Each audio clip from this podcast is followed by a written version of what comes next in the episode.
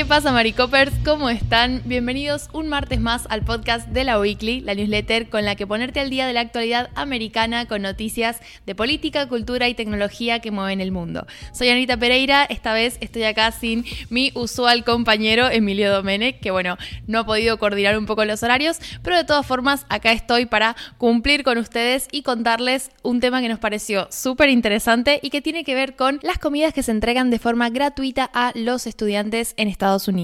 Bueno, en realidad las comidas que se entregaban a los estudiantes, porque esta columna arranca con la noticia de que uno de los programas para mantener la gratuidad de las comidas para todos los alumnos de colegios públicos expiró el pasado septiembre y esto ha abierto un gran debate en torno a qué tanto deberían mantenerse algunas de las medidas que se tomaron luego de la pandemia. ¿Por qué? Porque bueno, estas ayudas principalmente tenían como objetivo paliar las consecuencias económicas que estaba teniendo la pandemia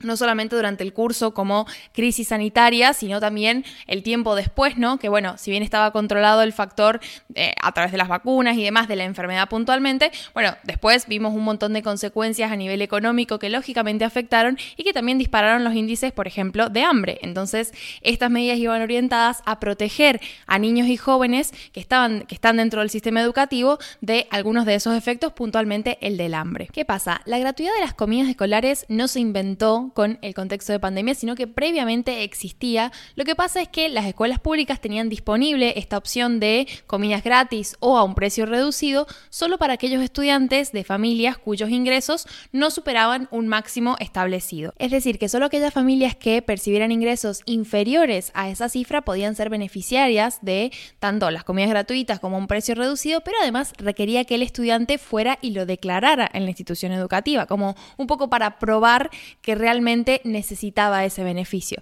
Y esto es muy importante porque es algo que los defensores de la gratuidad de las comidas, así como en general, como se empezó a aplicar con el contexto de pandemia, están diciendo como, bueno, en realidad este tipo de cosas lo que hace es alejar a potenciales beneficiarios y personas, familias, núcleos familiares o estudiantes que lo necesitan, porque bueno, es todo un tema burocrático que además implica como, como un poco tener que defender el necesitar ese beneficio. Pero retomando con lo que pasó en la pandemia, en marzo de 2020, entonces, el Departamento de Agricultura Federal elimina estos requisitos previos que existían y reembolsa por completo las comidas que se sirvieron en los establecimientos educativos. Es decir, que las comidas escolares fueron gratuitas en todo el país para cualquier estudiante que las solicitara, sin que tuviera que pasar por esto de rendirle cuentas a la institución sobre cuál era la condición económica de su familia. Este programa de comidas gratuitas es el que expiró en pasado septiembre, como les decía antes, y dejó alrededor de 10 millones de estudiantes sin las comidas gratuitas que habían percibido desde el inicio de la pandemia. Los principales beneficiarios de esta nueva política en realidad eran aquellas familias que ganaban por encima de estos máximos establecidos en esos requisitos previos, pero que aún así tenían serios problemas para mantenerse al día con los crecientes costos de las necesidades básicas. Entonces, este razonamiento es el que hacen los defensores de que esta idea de la gratuidad de las comidas se mantenga, porque en realidad actualmente la situación no ha cambiado y de hecho el factor inflacionario lo que hace es constantemente disparar los precios de los alimentos y justamente le trae esta serie de complicaciones a muchas familias que quizás perciben ingresos superiores a estos montos que se fijaron y por lo tanto no pueden ser beneficiarias de esos eh, programas previos en los que o les hacían un descuento en el precio de la comida o directamente se los daban gratis, pero no por eso lo necesitan menos, es decir, lo siguen necesitando. Además, hay algunos estudios que ya están señalando que este tipo de iniciativas tiene un impacto sumamente positivo en el desempeño y el rendimiento académico de los niños, además de generar ingresos muy importantes para las escuelas y disminuir el estigma que venía adosado al hecho de tener que declarar los ingresos familiares y que el ser beneficiario tanto de la comida gratuita como de la comida con descuento fuera sinónimo de una situación económica muy delicada que, bueno, lógicamente viene con, un, con un cierto etiquetado social del que se puede prescindir y que de hecho eso es lo que están viendo con las condiciones que se generaron a raíz de las medidas tomadas en pandemia. Krista Ruffini, que es profesora en la Universidad de Georgetown y ha estado estudiando comidas escolares gratuitas universales y rendimiento estudiantil, es decir, la relación entre ambas variables, dice, los puntajes de las pruebas de matemáticas aumentan, la disciplina de exclusión, que es básicamente las suspensiones fuera de la escuela, disminuyen y el uso de los servicios del Banco de Alimentos también disminuyen a raíz de esta política de la gratuidad universal de las comidas. Ahora bien, ¿qué pasó luego de que se suspendiera en septiembre, más bien dicho que no se renovara en septiembre, este beneficio de las comidas escolares gratuitas universales? Bueno, en primer lugar, según los datos del Departamento de Agricultura, el porcentaje de almuerzos gratuitos servidos cayó de un 99,8% en mayo de 2022 a un 67,5% en septiembre cuando se terminó esta cuestión de la gratuidad universal de las comidas.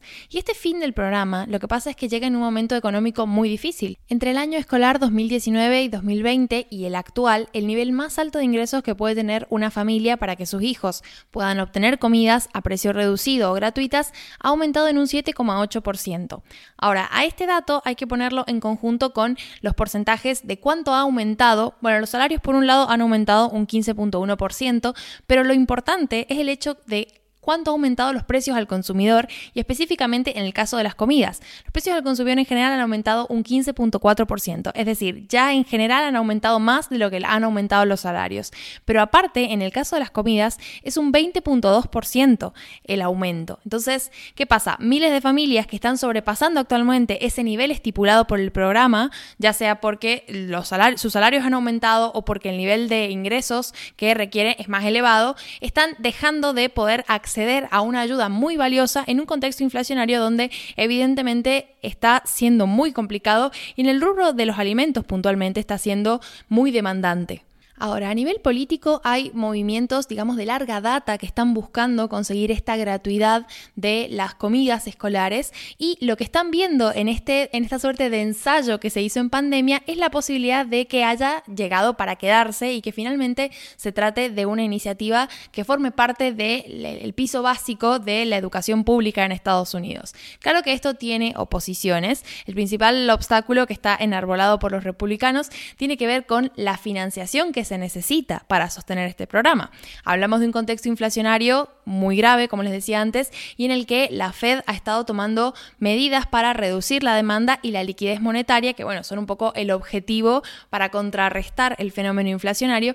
Ahora bien, para conseguir estos objetivos, una de las opciones más accesibles es la de reducir el dinero que llega a los estadounidenses, sea por ahorro, en el caso de que las, de las comidas gratuitas y el dinero que pueden ahorrar en ese gasto, o por efectivo a través de los créditos fiscales y los cupones de alimentación de los que en algún momento vamos a hablar también. En otras palabras, no estaría siendo probablemente el mejor momento económico para encarar un proyecto de semejantes dimensiones y que implica como un nivel de gasto público muy elevado, pero pero sí hay un par de propuestas que han aparecido en el marco de este debate que pueden ser un poco más factibles de lograr. La primera tiene que ver con el proceso de reautorización de nutrición infantil.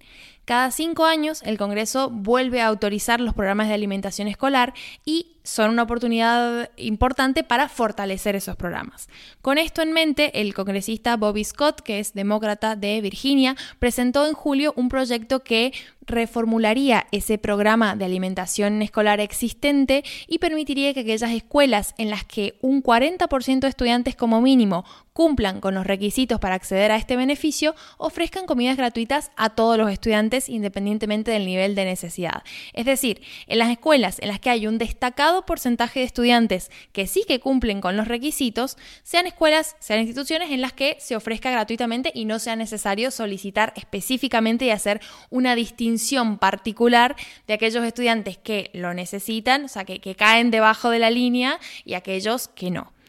La segunda tiene que ver con la posibilidad de que la Administración Federal delegue en los gobiernos estatales esta responsabilidad de seguir llevando adelante la política de la comida gratuita en las escuelas. Que de hecho hay muchos estados que lo han empezado a hacer de facto luego de que en septiembre venciera este programa federal y en vista de que se trataba de una necesidad imperante dentro de las familias. De hecho, es precisamente gracias a un superávit presupuestario por las ayudas federales por el coronavirus que muchos estados tienen esta soltura económica como para hacer frente a una versión local de este programa de comidas gratuitas. En Minnesota, por ejemplo, la congresista Sidney Jordan elaboró un proyecto de ley que un poco lo que hace es reemplazar este programa federal porque requiere que el Departamento de Educación Estatal de Minnesota reembolse a los distritos el costo de servir el almuerzo y el desayuno gratuito a todos los estudiantes. Entonces, así se garantiza que aquellas familias que no califican para recibir comidas gratuitas, pero aún así